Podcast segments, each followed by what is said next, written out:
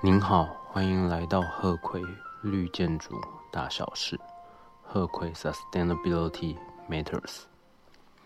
这一集的内容是 LTC Seven Locations and Transportation Credit Seven Reduced Parking Footprint 基地位置与交通第七个得分项目：减少停车造成的足迹。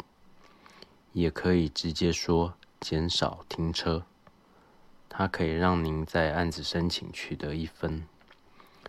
它的要求非常的特别，不要超过该地区停车要求的最小值。我再重复一次，不要超过该地区停车要求的最小值。根据我的经验，大部分第一次听到这个要求的人都会感到惊讶，因为停车位有它的市场价值。在我们的习惯和一般认知，会希望停车位越多越好。不过，在立的这个得分项目是希望借由停车位的减少，去半强迫或者是鼓励使用者搭乘公共运输、骑脚踏车。走路等等，其他比较环保的选项。我引述一下立的手册里的一段文字，不过我会把它翻译成中文来讲。如果您案子里的停车车位低于该地区的停车要求，您可以跟市政相关的机构讨论，确保说做一些调整。您可以拿着这个例的得分项目去讨论，因为这非常的有效。我刚才引述的这一段代表说，立德的要求在美国的一些地方，它可以让停车位比较少，甚至于少于当地的停车法规要求。虽然我认为说，在美国除外大部分的地区。很难去把这个实现。有一个机构叫做 NPA-PCC（National Parking Association），Parking Consultants Council，国家的停车协会、停车顾问议会。在 Lead 的手册里，它只列了后半段这个项目，但是我习惯去 Google 一下这些名词，然后就查到了它。其实是隶属于前者。那我刚才是把它合并起来说。好，我再讲一次：National Parking Association Parking Consultants Council，国家的停车协会、停车顾问议会。他们会提供一个手册，全名是 Institute of Transportation Engineers Transportation Planning Handbook。运输工程协会的运输规划手册，在我们现在谈的力的这个规范、这个得分项目里，它要求的是这个运输规划手册的第三个版本。您可以去计算出一些数值，等一下我会继续讲。那这个。得分项目需要您回头去确认另外两个同样是 LT 里面的得分项目，分别是 LT C4、C5 第四和第五。我先讲第四个：Surrounding density and diverse uses，周围的密度以及多功能使用。第五个得分项目的名字是。Access to quality transit，基地附近的运输交通，我们需需要去检讨说，您的案子在刚才这两个得分项目里面有没有拿到？第一个状况名字叫做 baseline location，基本的位置，就是指刚才那两个得分项目您都没有拿到任何分数。那您就需要去根据刚才讲的 ITE 运输工程协会手册所估算出来的基本值，把它减少百分之二十，然后符合这个得分项目的要求。第二个状况是，它名字叫做 dense and or transit served location，密度还有跟交通运输有关的位置。这个状况就是，如果在刚才讲的两个得分项目，您有拿到分数的话，那您就需要根据 ITE 手册减少百分之四十。好，刚才讲的这个要求，如果您可以达到两倍，就是减少的量达到两倍，那您就可以申请 EP。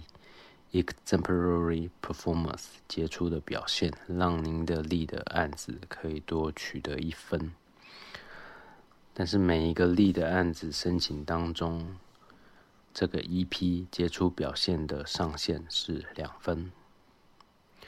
我们现在讲的这个停车车位减少的得分项目，它还有一些比较细的项目，我挑出重要的来说，像是。Preferred parking for carpools for 5 percentage of the total parking spaces after the reduction。在刚才估算，不管是百分之二十、百分之四十减少的停车位之后，剩下来的实际的停车位百分之五以上，您要把它们规划作为 carpool。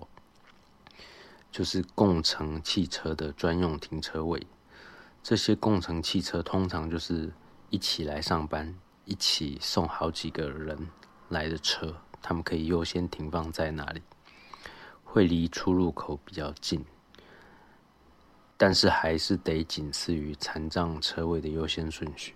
好，立的这里提供了六个手法来协助您减少停车车位。第一个手法是远距离上班，就像 COVID-19 疫情的关系，很多人在家用视讯上班啊，就会造成一些有趣的情况，像是可能穿的比较不正经啊之类的。但我们都了解到说，这是因为疫情的需求。可是立的这个得分项目，其实很早就鼓励这件事情，来减少通勤使用的能源跟。停车的需求。第二个手法是 shuttles，提供接驳车。譬如说，办公大楼，假设您的案子是办公大楼，您就可以在上下班的尖峰时段，提供接驳车，把人员从附近的铁公路站把人接过来，或是送过去，这样。第三个手法是 shared parking between uses，就是您的停车位可能在白天晚上提供给不同的人使用。白天就是这里的上班的人，好，晚上可能就是给附近的居民来使用。第四个手法是把房子跟停车车位分开。啊，我举的例子，譬如说。假设是公寓好了，公寓在出租或者是卖出去的时候，经常跟停车位绑在一起。可是利德会建议说把它拆开来，因为可能有些人他根本就没有车，或者是他平常的生活他不需要自己有车子。那你买呃他买房子或租房子的时候，你硬是绑一个停车车位，其实也蛮奇怪，算是。会感觉像是在鼓励他买车，所以立的会建议把房子跟停车位拆开来出租或是贩卖。第五个建议的手法是 transit subsidy，通勤的津贴，提供津贴让使用者更愿意去搭乘大众交通工具。第六个也是最后一个比较。我比较喜欢的项目，它叫做 Compressed Work Week Schedule。Compressed 可以说是压缩，好，压缩的工作时长。我们传统认为每周工作五天，每天工作八小时，五乘以八就是每个星期工作四十个小时。那这里建议的是说，如果你把每天工作八小时拉长到每天工作十小时，原本每周工作五天缩短到四天，哎，合起来也是四十小时。可是通勤需要的时间、能源就会减少。同样的，也可以减少我们现在正在提的停车位需求。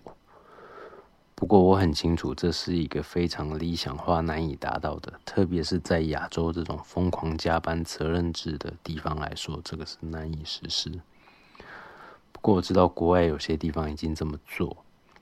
那立德有特别在提到说，它不一定是要长期，它可能是说，哎，每一到三个星期实施一天。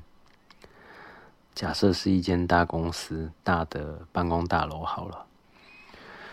很多停车需求就可以因为这样把它错开来，然后来减少停车位的需求，达到我们希望的节能减碳的目标。好，感谢您的收听，再见。鹤葵绿建筑大小事，鹤葵 Sustainability Matters。